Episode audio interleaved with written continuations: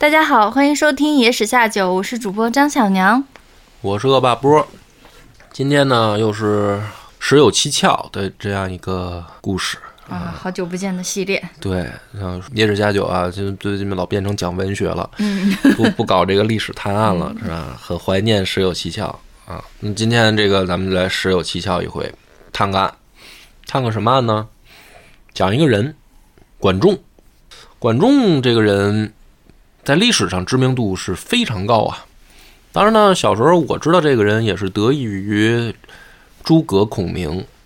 啊，因为丞相老是自比管仲乐毅，嗯，就诸葛亮老说我啊是吧，有这个管仲乐毅之才，才，嗯，所以管仲的这个知名度啊非常的高，而且是被诸葛亮这样级别的人物挂在嘴里面，当成偶像所追逐的目标，嗯，那就厉害喽，啊，是因为我们小时候看三国，但其实。有一个更厉害的人，就是孔子，他其实也是在一直把管仲当成一个追逐效仿的目标，偶像。管仲是我们偶像的偶像。哎，那就是说，孔子、诸葛亮这样的人物啊，都推崇的一位先贤管仲，他身上的一个故事是我。最近最近发现有不对劲的地方了。我们在这个日常生活当中啊，有一个词组，就是其实还挺常见的，叫礼义廉耻。嗯嗯，礼义廉耻，国之四维。嗯，什么意思呢？就是说这四种品行，就像这个房子的四根柱子。这个国家就像这个房子，而这个房子最重要的是什么呢？就是支柱柱子。嗯，柱子要是断了，这房子就塌了。那么一个国家的四个柱子就是礼义廉耻。这个说法就是管仲提出来的。张哥觉得这个礼义廉耻对于你来说是怎么来理解这四个字呢？你觉得礼义廉耻如果用？白话来翻译的话，怎么来解释这四个字？那如果分开解读的话，应该是礼节、道义、廉洁、羞耻。嗯，羞耻就是羞耻心。羞耻心。嗯，那你觉得管仲说啊，一个国家的四个支柱是礼义廉耻，这话对吗？我觉得在管仲那个时代是对的。因为经过几千年的驯化，就是我们驯化，经过几千年的这种被礼义廉耻一直洗礼的，到现代人的我们，这个东西它已经变成一个非常自然而然的东西了。哦，就是所以我们现在需要用我们更强调的是法律素质，嗯，是吧？这种可能比礼义廉耻可能更高阶一些的。东西，然后来推崇，但是在当时在管仲那个那个那个时代，他是需要，嗯，就是在没有建立这个秩序的时候，礼义廉耻是他们建立秩序和维护国家统治的一个很重要的一个过程。就是对，其实对于我们中国人来说，后面会更丰富的理解这个，就是儒家所谓的仁义礼智信。它是在这个礼义廉耻的基础上更加丰满、更加更发展的一个全面的东西，具体全面的再去阐述所谓美好品德的标准，或者说呃，去全面的去阐释如何成为一个君子。嗯，这个是儒家比较核心的理念嘛。呃，说仁义礼智信里面最重要的是什么呢？是仁，仁义的仁。就是如果用一个字来概括，就是人的这个美好品质，人人类的美好品质是仁义的这个人。那孔夫子的道一以贯之，就是忠恕二字嘛。所以后面的儒家对礼义廉耻的阐述可能会更加的深入人心，以至于影响我国上千年。大家听到这些词啊，不管是礼义廉耻还是仁义礼智信。不会有什么负面的联想，那今天这个话题就刺激了，就是管仲，他除了提出这个所谓的概念以外，他到底是一个什么家呢？就是他是在历史上被记载成什么家呢？他是一个政治家，他是一个哲学家，他是一个法学家，他是一个经济学家，就各种各样的标签贴到他身上。那么就有一个问题了，他提出的理念是一回事儿，他做到了什么是一回事儿。就是往往是你光提出理念可能是没有意义的，能不能做到，能不能你自己实践，这才是最重要的。就是我们的历史也不是光记载一些假大空的主义口号就完了啊，这样的人在历史上也很多，比如说著名的马谡同志，叫纸上谈兵，说的头头是道，真到做的时候，您这就傻眼了。对吧？还有比如说赵括，这都都是典型的，嘴上说的头头是道，但一到实际操作啊，歪腻了。那管仲呢？他做到的其实也是一个后者难追的成就，就是辅佐齐桓公，做到了九合诸侯，一匡天下，啊，春秋的霸主之业。是管仲做到的，因为江小白这个人啊，你听着好像挺牛，春秋五霸之一，嗯，对吧？齐桓公这在历史上的知名度很高啊。可是你具体去看，说齐桓公干嘛了？齐桓公本人有没有能力？你会仔细一看，说狗屁也不是，就是要没有管仲，齐桓公能把自己玩死，他就是一个废物型人格，他没什么本事。所以说，春秋五霸里面的这个齐桓公能够称霸，其主要作用是管仲的辅佐，他才能做到。这也是为什么后世这些晚辈们如此的推崇管仲的这个，不论是才能还是理念。但这个里面呢，就发发生了非常吊诡的一个结果，也就是我们今天要展开去给大家讲讲这个案子。蹊跷在哪儿？就是当江小白去问管仲的时候，说：“啊，我将来要想让齐国强大，我应该怎么做呢？”这个时候，管仲提出的就是“礼之礼义廉耻，国之四维”。好了，理念提完了，那么管仲具体是怎么指导江小白去操作的呢？在他刚刚开始辅佐江小白的时候。提出了四个方法，他有四招。第一招是让江小白说啊，特别简单，你呢制定一个规矩，或者你制定一条法律。什么法律呢？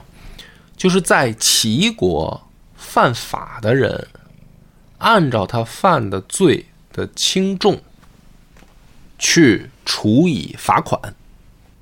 那这个好理解吧？嗯，啊，那么管仲说，如果他犯大罪，就是非常严重的罪，罚款多少呢？以一副铠甲，一只大戟，就是那个兵器啊，长兵器，大大戟或者长戈，然后一张犀皮，犀牛皮，就是罚款，交给国家，你这个重罪就算过了。如果你犯的是轻轻一点的罪，交一件兵器就可以了。如果你是犯的非常微小的罪，哎，那么就是交一些这个金属，就你不用交成品了，交金属，就是可以制作兵器的东西就可以了。这是第一条。然后呢？江小白说：“还有没有别的招呢？”管仲说：“有啊，还有第二招。想要有钱，咱们齐国有一个特别好的办法。哎，这个萧山竹海嘛，利用地利。齐国靠海，靠海呢有一个特别便利的自然自然的优势，就是你可以产盐。”而盐这个东西呢，某种意义上，只要你靠海的话，那就取之不尽，用之不竭呀，对吧？而且成本很低，反正就煮呗，煮出盐来。管仲说：“我们呢，提高盐价，因为什么呢？咱们这个春秋这些其他的国家，它不见得靠海，很而且很多这个内内陆国家，它不见得有这个盐井啊，有盐池啊，是吧？盐沼啊，它可能有的小国家它不产盐啊。但盐这个玩意儿呢，是个刚需，哎，所以呢，还有一招。”就是对于出口的时候，啊，如果面对这些不产盐的国家，我们就提高盐价，他还必须得买，资源垄断了啊，这是属于垄断行业，嗯，这样你就有钱了。啊，小白说这一招也好，这这这太好了。还有吗？观众说还有，第三招，说咱们有钱以后啊，咱们干嘛呢？就是你拿盐这种。几乎于没本的买卖，换来钱以后，第三招咱们干嘛呢？咱们慢慢慢慢收集贵金属，就是说货币啊，在古代就是贵金属嘛，什么金银啊这些贵金属，我们收集，就是我们尽量用盐，慢慢慢慢转化更多的钱到我们的国家，然后干嘛呢？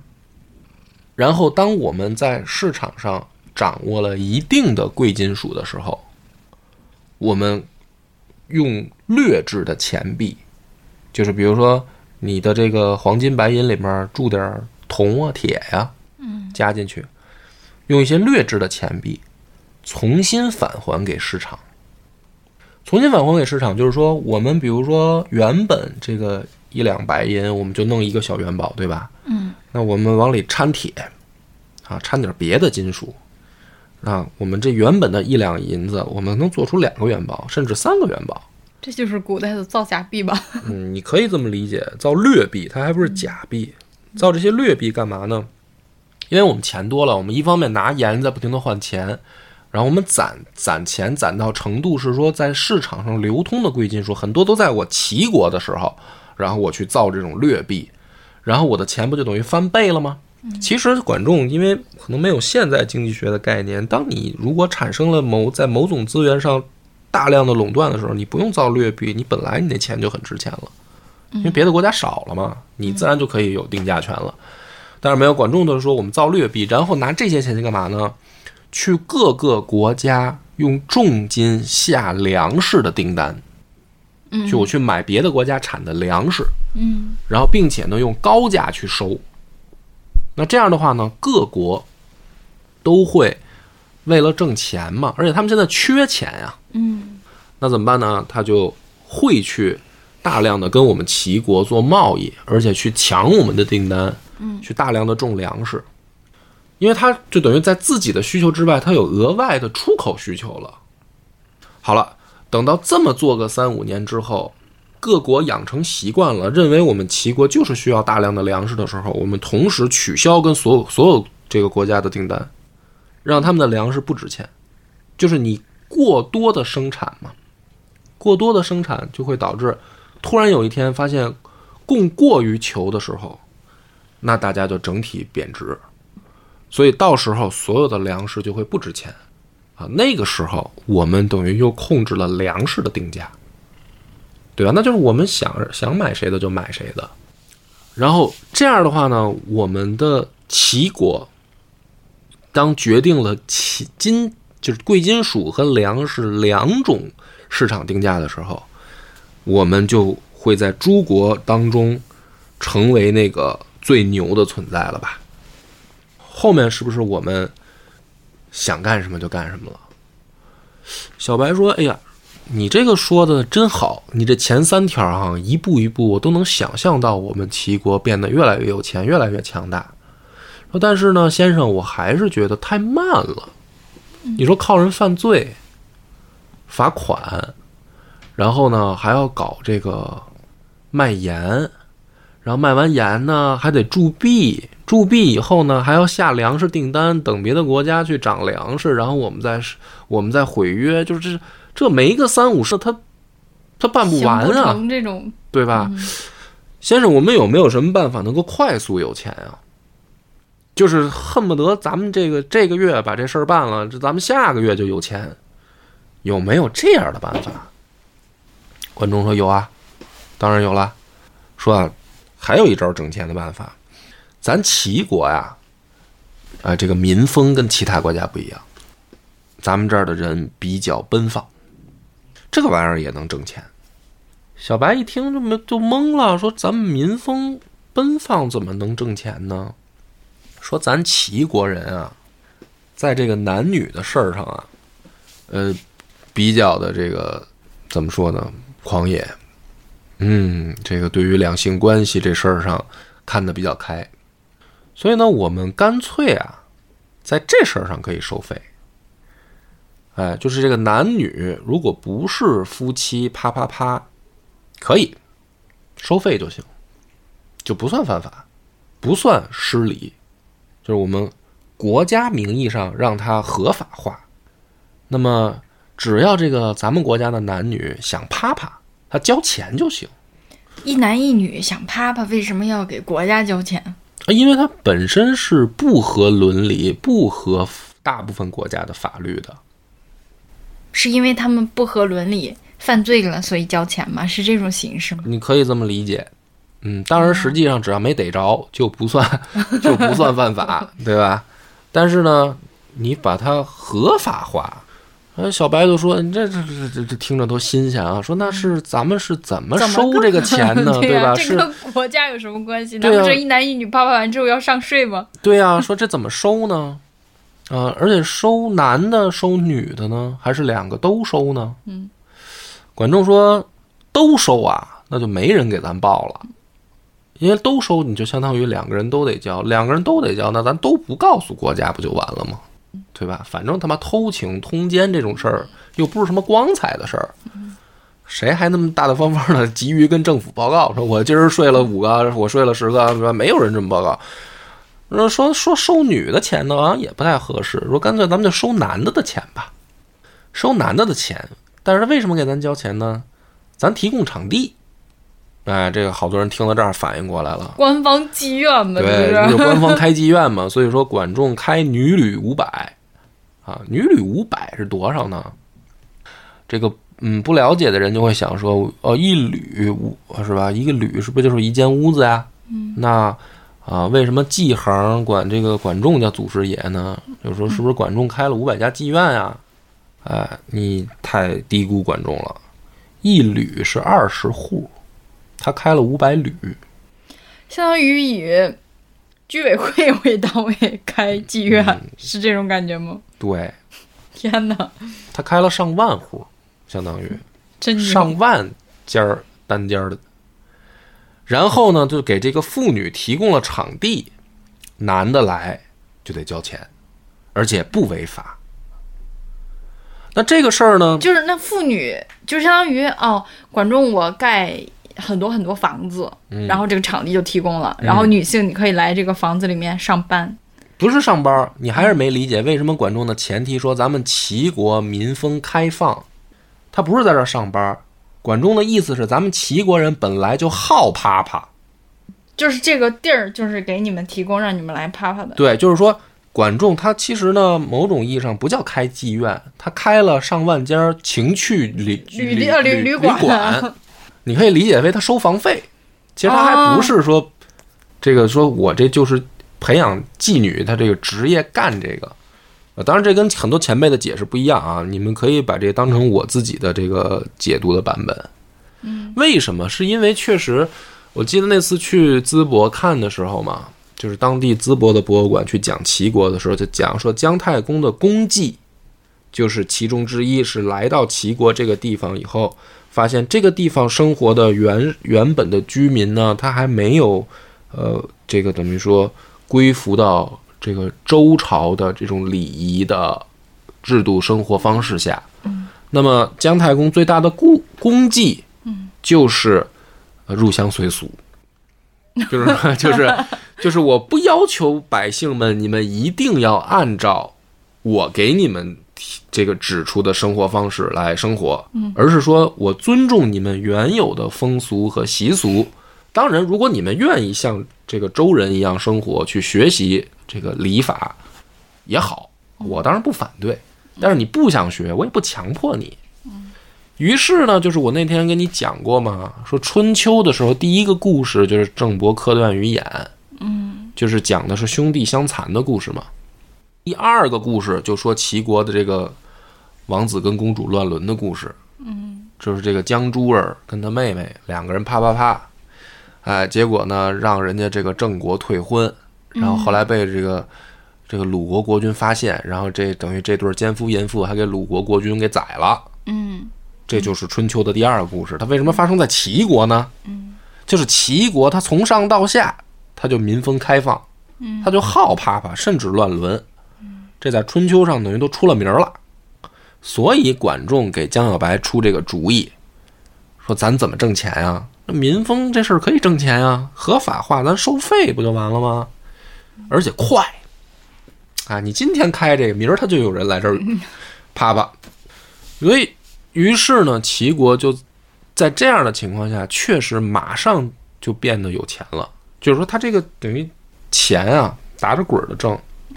第一桶金是靠卖春，对，然后再加上管仲前面提那个三板斧，那管仲帮江小白设计了这么多捞钱的道儿，他要干嘛呢？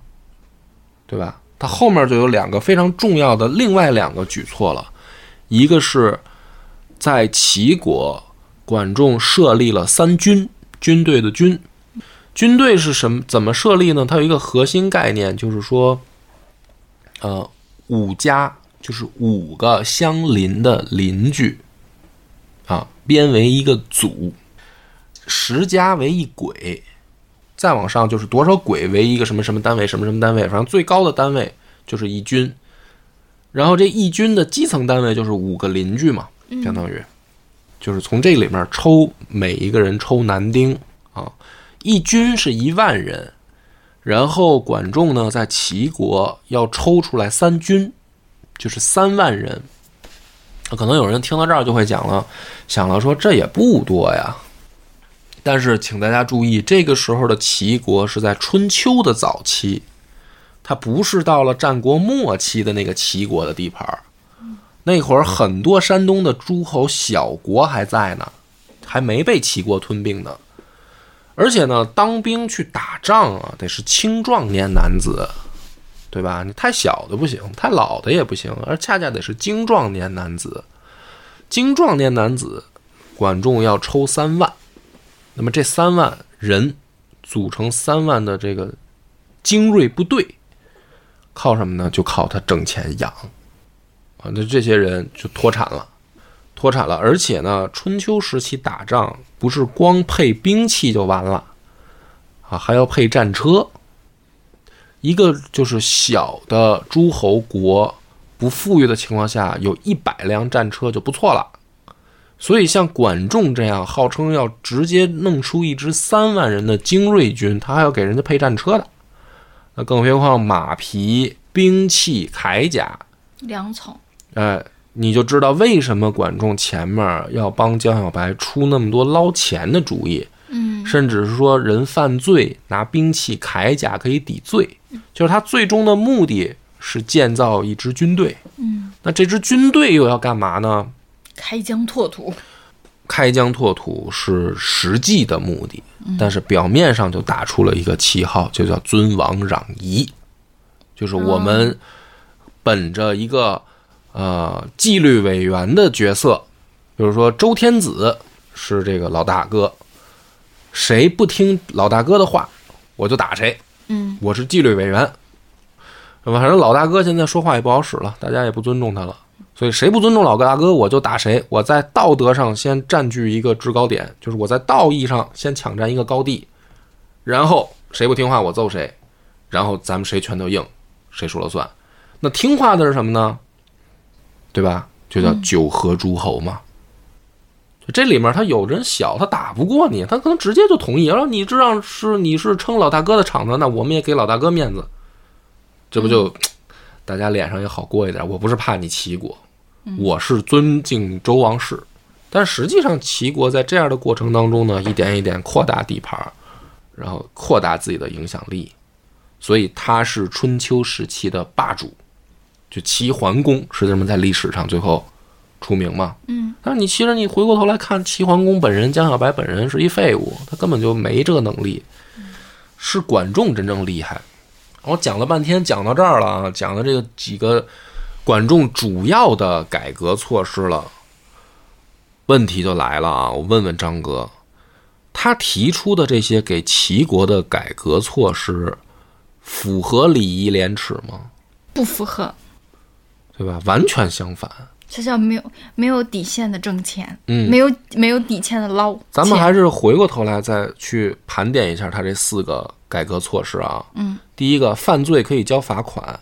嗯，犯罪交罚款就会导致一个结果：有钱的人有恃无恐，嗯对吧？如果如果连人命都能拿价钱衡量的话，那这个事儿只能想象为道德沦丧、礼崩乐坏，对吧？我有钱，我比如说啊，我开车撞死你了，我交钱就行。我交一副铠甲，交一个兵器呗，嗯那我就可以免罪，对吧？我我我我欺负你，我打你一顿，我这是小罪，我交点贵金属就完了，对吧？那这个第一个办法，它能够维护良好的社会秩序吗？它显然不能啊。就是任何一个国家也不敢说公开的就这么来定法律吧。嗯，你你听过哪个国家这么干吗？就是现代社会里面也是，哪个国家说你不犯了再大的罪，只要交钱就没事儿？没有吧？那好，第二个，去这个呃垄断经营自己的这个特有资源，这个好像听起来没什么问题哈。嗯，但是还稍微好一点。这个稍微好一点啊，但是紧跟着勾连的是，你骗别的国家呀，嗯，就是首先你铸造劣币，铸造劣币，然后跟人毁坏订单，那么也就是说你在诸侯国当中你是个啥形象呢？对吧？你是占了别人的便宜，但是别人会对你产生什么样的印象呢？就是你齐国是一个符合礼义廉耻的大邦吗？啊、就像我们现在世界上有这种流氓国家的话，印度，啊，经常是对吧？把企业家骗过去了，然后这个这个开始用各种的呃稀奇古怪的招数，把企业家的这个钱坑坑在印度当地，然后把人家的这个工厂接管了，然后把人家企业家再想想尽办法的逼走。啊，就算你说你好像占着便宜了，但是你说这种做法在世界范围上，哪个国家会觉得印度这样光明正大呢？而且今后谁还跟你做生意呢？嗯，对吧？这是符合礼所谓的礼仪廉耻这个方式吗？好像也不太符合。最后一个就是说鼓励大家这个啪啪啪，然后交钱，这好像跟礼仪廉耻差别就更大了。这事儿怎么听怎么怎么觉得有点太奔放了，不像是一个君子所为。这个礼义廉耻的管仲提出礼义廉耻、国之四维的管仲，怎么给江小白出的这个主意，他一个比一个阴损呢？而且最后这个齐国哈，男的上战场打仗，女的卖春，是吧？有钱人横行霸道，没钱的活该。这个国家，他说他的柱子是礼义廉耻，怎么听怎么觉得不贴谱。那这就是问题就来了，那怎么回事儿呢？他为什么就是说，这个古人难道傻吗？就是说，管仲提了一个口号，大家就信了，然后不管他后面出多损的招儿，反正只要他的口号正义，大家就觉得这个也是一位先贤，阴谋家吗？会不会是后来管仲在嗯捞得这个第一桶战争基金，然后并且发展壮大秦国之后，开始给自己洗白了，嗯就开始强推、猛推礼义廉耻。哦，哎，你你的这个说法也很好，就是说原始积累毕竟要伴随着一些肮脏和血腥的手段，是吧？嗯，对，然后再慢慢洗白嘛。再那你你说的这个叫黑社会，嗯，不是，我觉得现在很多那个最初靠卖丑啊，然后各种奇怪的手段博眼球的那些网红，然后当他形成了这个最初的这个资资金资本资本积累之后，然后就开始各种的刷公众号啊，然后就开始洗白啊，那这种路线在感觉在现代的这个媒体宣传当中也特别常见，啊。是吧？就是人们都是容易遗忘的。你这么解释呢，也能解释得通，我觉得。波哥的解释呢？但是我的解读就会比较迂腐一点。这个案子，我觉得还是要还原来看，就是管我这个，请注意啊，下面呢全部都是恶霸波的小发明、小创造了。就是我前面可以讲不听。对，可以不听啊。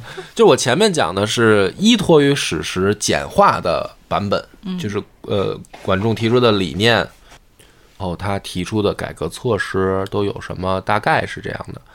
那么后面呢，就是说为什么这个会产生如此强烈的矛盾？是不是管仲他就是一个嗯表面一套背后一套的人呢？其实我觉得可能大家对这个管仲一开始提出呃礼义廉耻的那个环境忘了，就是说大家忘了他为什么提出这个事儿了，这就得还原到原本的故事了。他什么时候跟江小白提这个事儿的呢？是刚见面的时候。刚见面的时候，他们两个人的关系可以说非常的尴尬。有两个呃成语可以形容或者帮大家回忆这个时候的故事，就是一箭之仇和管鲍之交。嗯，一箭之仇说的是什么事儿呢？就是当时是齐国的国君啊，这个齐襄公将朱儿刚刚死掉，所以他的两个弟弟，一个公子纠，还有就是公子小白，两个人都在别国流亡，所以他们当听说哥哥死了以后呢，马上就往回跑，就谁先回到齐国，谁就能继位。那么当时呢，管仲保着公子纠，然后他的另一个好哥们儿叫鲍叔牙，嗯。保着公子小白，嗯，两两个小队两组人就开始等于赛跑，谁先回齐国，谁就能继位。当时管仲呢就跟公子纠就说说，我呀率一队轻骑，就是率一队骑兵啊，我我往前赶着去追，我们速度快，然后我赶上我在前面，我就会截杀公子小白。管仲这个人是文武双全的啊，他还不是说就是一个文人，他是武艺也非常高强。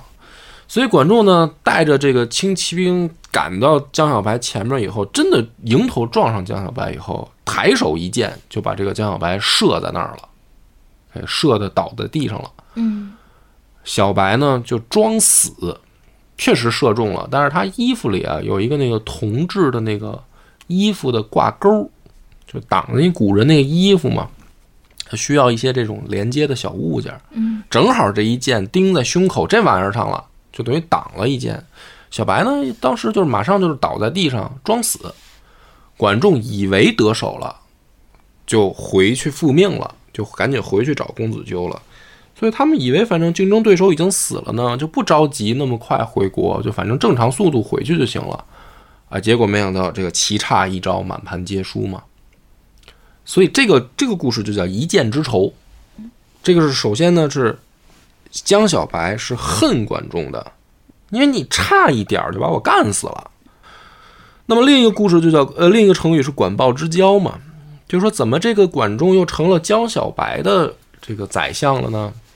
就是因为他这个好哥们儿鲍叔牙极力向江小白推荐，说我这个哥们儿真的是一个有大才能的人才，比我还强，哎，就说你将来要想成就一番事业，一定要用管仲，啊，一定要就是好好的去把他任命一个这个非合适的位置。这个就是说，好好朋友哈，就不是在这个呃勾勾心斗角，而且是这个这这叫怎么讲呢？叫仗义推荐，它是这样一个故事。管鲍之交往往大家去讲前半段，就是说鲍叔牙这个人如何的仗义嘛。那么提出礼义廉耻的是，恰恰是在这个时期，就是得到了鲍叔牙的推荐。江小白第一次见到管仲的时候，畅谈了三天三夜。在这三天三夜里面，这个两个人变成了日后非常默契的搭档。而在刚一见面的时候，管仲提出了礼义廉耻这个概念。这个是故事的，就是最接近于它原貌的样子。那么我们可以做一个猜想，在刚刚见到管仲的时候，江小白跟他两个人的关系是什么样的呢？见到他一定对管仲印象很差，对，所以管仲，你的意思是，所以管仲在这个时候要跟他提一些那种，嗯，显得自己特别正人君子的言论。当然，这个言论肯定也是靠谱的哈。嗯，为什么呢？就是就是因为江小白对管仲印象很差呀。如果管仲这个时候表现出来他是个唯利是图，就是为了为达目的不择手段的一个人，那江小白肯定没办法信任他呀。就是这个时候，你你设想一下，如果你是江小白，我是管仲，嗯我差点杀了你，嗯，你见到我以后的第一反应是什么？那一定是充满敌意的吧？对，充满敌意的，嗯对吧？嗯。那么再反过来，如果你是管仲，我是江小白，我在面对你非常有敌意的时候，你要怎么表达这个话呢？我就是要表现出来，我这个人堪用、可用、靠谱、嗯信任，就是要先取得你的信任。最起码你不能觉得我是一个坏人。就是首先抛开好坏的这个立场，你对我是有敌意的，因为我曾经伤害过你。嗯但是现在呢，我伤害你的事情它已成事实了，嗯，所以我只能是在你的面前建立一个良好的印象，嗯让你觉得，哎，我这人还不错。嗯，好，这个推断是合理的，那么就要再叠加一个条件了。嗯，管仲原本辅佐的公子纠死了，嗯，而死因是因为江小白，就是他们不是抢着回国吗？嗯。抢着回国，结果公子纠落后了，嗯。他就又跑回到鲁国，嗯。然后鲁国呢就发兵攻打齐国，结果打败了。打败了以后呢，齐国这边就提了条件，就是说，你要是不想让这个我们继续追着扩大战果的话，也简单啊，你把我哥杀了，那我就放过你，因为反正你鲁国先挑衅的嘛，对吧？你现在要想这事儿结束，OK，你把我哥宰了，送回来，把尸体送回来，我就不再跟你继续打了。所以再把这个条件叠加上，也就是说，管仲原本辅佐的公子纠死于江小白之手，那这个时候你怎么能表现出你是一个正义的人呢？或者说你是一个靠谱的人呢？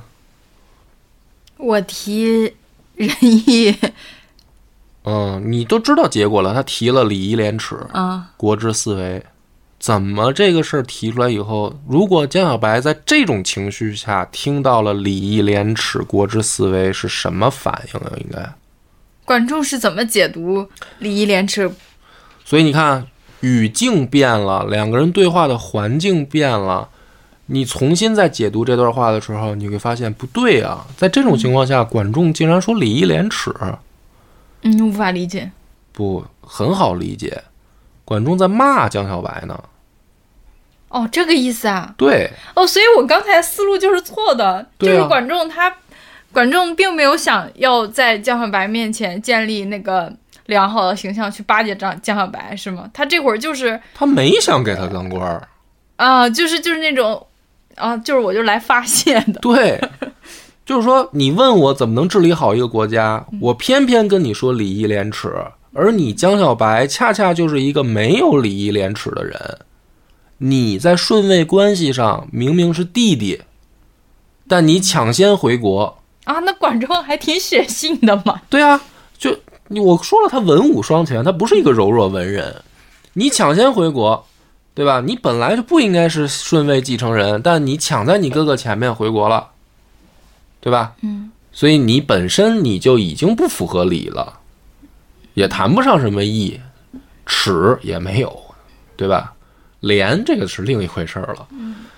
那好，你不但这么做了，你其实还间接的导致了你哥哥的死亡，对吧？那你这个人作为一个国君，我在你面前说礼义廉耻，你不脸红吗？嗯，他脸红了吗？哎，这就是管仲为什么说礼义廉耻的真正原因。看起来是在讨论治国，实际上不是，人。实际上是双方的一个试探。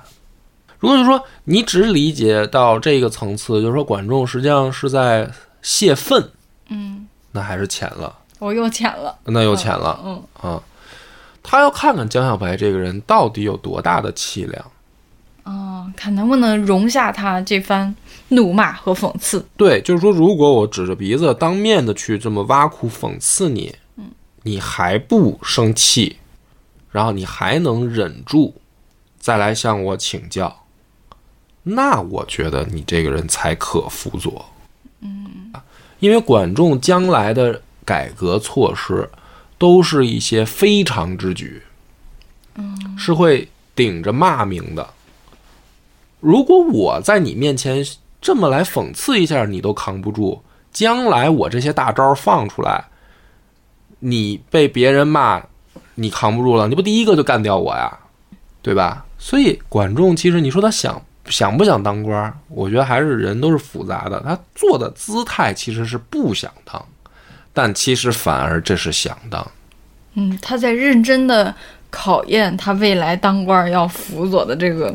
君主君主到底有多大的气量，以及可不可值得辅佐。而对于像管仲这样的人来说，往往君主的能力越差越好，但是脾气越好越好。嗯，越小越好。对，嗯，所以礼仪廉耻提出的那个语境，我觉得前辈们往往只在乎了他的语义的理解，而忘记了他实际在那个语境下的作用。嗯，就会解读成了一个在我们后世看来非常拧巴的，说一个人满嘴礼仪廉耻，出的招儿一个比一个损，嗯嗯是吧？所以并不是管仲精神分裂，嗯啊，所以看事情还是要看全貌哈。对。那么再换过头来说，管仲为什么要去这么做呢？就是说他的那个那些政策，或者说那些措施，他为什么那么阴损呢？其实恰恰就或者再换句，或者这么问，可能很难得到答案啊。我再反过来问，就是说，如果我理解的没错，我猜的，假如说不错啊，管仲说这个话是在讽刺江小白，就是你干的都是些操蛋事儿，我跟你偏偏在你面前讲礼义廉耻，嗯，你脸红。那么为什么江小白没生气，还重用了管仲呢？就是说，江小白不是一个废物吗？嗯不是一个典型的那种直球选手吗？嗯那么他是如何能够忍下这口气来用管仲的呢？你觉得有没有什么可解读的空间？就是最直接的，大家就说，哎，江小白这个人有度量嘛，对吧？嗯，你是一个这个君王，有这个大的度量，能够容容忍管仲的这种这个语言讽刺，嗯，这是一个最直接的解读嘛。但是这个可能吗？他会不会觉得，就是也看到了自己的平庸，所以对管仲这种怎么说这种性格嗯有一点欣赏、啊，可能是肤浅？不是，我觉得就是你你也也可以吧，因为我只是在历史小发明小创造啊，我没有说我的就一定对，就是说你的这个也许可能是对的，但是我有另一种想法，就是说江小白不得不用管仲，不得不用管仲的意思是什么呢？管仲当面的讽刺，对于江小白来说，不是说他度量大能忍，而是说有比这个讽刺更严重的问题需要管仲解决的话，他才能用管仲。那么江小白！江对江小白有没有什么更严重的问题急需解决呢？他需要他需要公子纠那个党派的人心服于他，而管仲是公子纠那一派里面最有影响力的人，这个齐国整个的士大夫阶层，或者说他们的都都都都都认管仲吗？嗯，管仲哪有那么大影响力啊？你反过来想，反过来想，整个士大夫阶层，你记得他故事开头这两个公子是赶紧往回跑去抢着继位，那么视角当然会放在两个公子的身上了。嗯，好，请你想象一下，把视角偏移到原本就在齐国的那些大臣，他们那个时候在想什么？就是没有倾向，谁先到就是谁。我可能看清清朝的夺位之争看，所以这帮大臣，是不是说，如果最后的结果是谁跑得快，谁就继位的话，嗯，这帮大臣的心里其实是没有倾向的呀。就是在很佛很很躺平的在等谁谁先回来吗？那我们反过来想，如果你是江小白，你现在面对的手下的一帮大臣，其实心里对你是没有任何倾向和支持的，嗯嗯，可不可怕？也就是说，你有一天突然死了，对于这些大臣来说无所谓，那可不可怕？嗯，对未来来讲是可怕的，但对当前来讲，其实还是蛮有安全感的一件事儿。就是因为这帮大臣他就是认这个规则，我先回来了，他们就认我了，嗯而不是说我已经回来，但他们还想着支持公子纠那个党派的谁谁谁谁谁。反正公子纠死了。我觉得公子纠有，假如说公子纠有儿子的话，就是说公子纠那一党派的大臣，如果他不认小白，嗯，那不是更可怕的事情吗？现在对小白来讲，就是这帮大臣他心里没有认可的人，我回来了，OK，大家遵守规则，规则认我就可以了。嗯，然后至于以后的事情，他们认不认我，那天长日久嘛，看我能力喽。嗯，所以在春秋的时候，为什么说叫礼崩乐坏呢？就是最可怕的一个现象，就是说天子管不住诸侯，诸侯管不住大夫，嗯所以叫礼崩乐坏嘛。嗯所以对于一个当老大的人来说，其实他是处在一种非常不安全的状态里面的。这帮大臣如果心里没他，他这个位子是根本就不好做的。嗯，所以这么说也是，也确实是这样。所以，如果是这样，我刚刚继位，并且下面对于我来说根本就不信服的情况下，我怎么才能防止我的政权被下边的人颠覆呢？那我就手里需要有军队，但是我手里有军队，我又没有兵器，而这些兵器在谁那儿呢？老百姓手里是没有铠甲兵器的。嗯所以我要想办法让这些大臣手里边的铠甲兵器变到我手里来。那最简单的办法就是，谁犯罪了，谁交铠甲兵器就行。我鼓励有钱的人犯罪。所以管仲出那个一定要摆在第一招，是犯罪以后可以拿东西赎。他就是在鼓励这些大臣们嗯把你们手里面的兵器、铠甲想办法收归到江小白的手里，你们的威胁就小了。所以管仲从头到尾他的计划就是说，大家可能听起来会觉得说，那我干嘛不是一上来就提开妓院的建议啊？前面还那上来，干嘛要提？因为江小白有更可怕的事儿急需解决呀、就是他手下的大臣，别说这个管仲不服他了，那他就想到了管仲就能解决吗？他就认为说收缴士收服士大夫的心，然后收缴士大夫的兵器这件事情，只有管仲可以解决吗？所以，当管仲当面讽刺他以后，江小白问的是更具体的事儿。有没有一种可能，如果管仲讽刺完了以后给不出更具体的建议，江小白可能就杀了他？哦，就是一起就提出来了是吗？当时，对啊，哦哦对啊，所以聊了三天三夜呀。哦，这三个治国不是这四个治国大计也是聊了很久很久。对啊，哦，所以你如果这样去逼近历史去推测的话，你可能发现管仲并不精神分裂，江小白也并不是傻子。就是大家断章取义了嘛，后人对这个片段都断章取义了嘛。嗯，所以我觉得所谓的管仲提出的改革措施，从根本上它压根儿就不是一个所谓的从精神建设层面去提出的，就是解决实际问题。对，它压根儿就是从实际解决问题的角度出发的。嗯所以这个为什么后来没有把他的这个理论跟儒家的理论真的结合在一块儿说？这个就是最根本的原因啊。所以我觉得所谓的礼义廉耻是应该连着一箭之仇看的，而不是单独看。嗯，这个就是今天的十有蹊跷，希望大家多提意见。